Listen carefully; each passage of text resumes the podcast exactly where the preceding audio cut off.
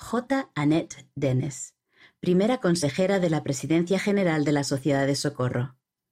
Después de pasar su niñez en diferentes lugares de los Estados Unidos, la hermana Jeannie Annette Dennis pensó que sus sueños se habían hecho realidad cuando su familia se mudó a Cottonwood Heights, Utah.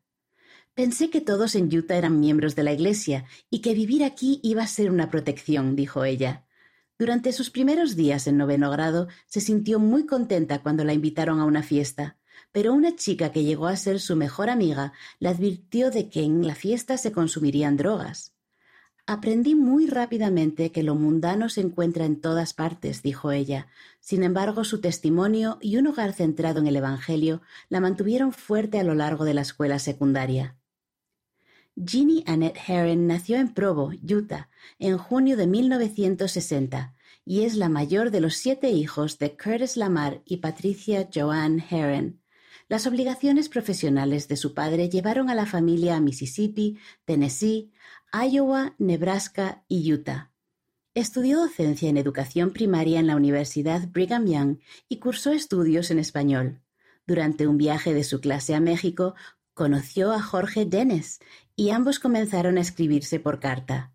Cuando él se mudó a Salt Lake City un año después para estudiar inglés, comenzaron a salir juntos. A los pocos meses se comprometieron. Se casaron en el templo de Salt Lake el 4 de septiembre de 1980 tienen cuatro hijos y nueve nietos. Viven en Bountiful, Utah. La hermana Dennis, sostenida el 2 de abril, comenzará a servir como primera consejera de la Presidencia General de la Sociedad de Socorro el primero de agosto. Actualmente presta servicio en el Consejo Asesor General de la Primaria y, junto a su esposo, en el Consejo de Comunicaciones del Condado de Davis.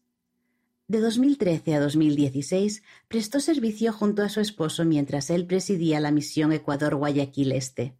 También ha prestado servicio como asistente de la directora de las Obreras del Templo de Guayaquil, Ecuador, secretaria de la Sociedad de Socorro Destaca, presidenta de la Primaria de Barrio, consejera en la presidencia de la Sociedad de Socorro y de las Mujeres Jóvenes de Barrio, maestra de la Sociedad de Socorro y obrera de ordenanzas del Templo.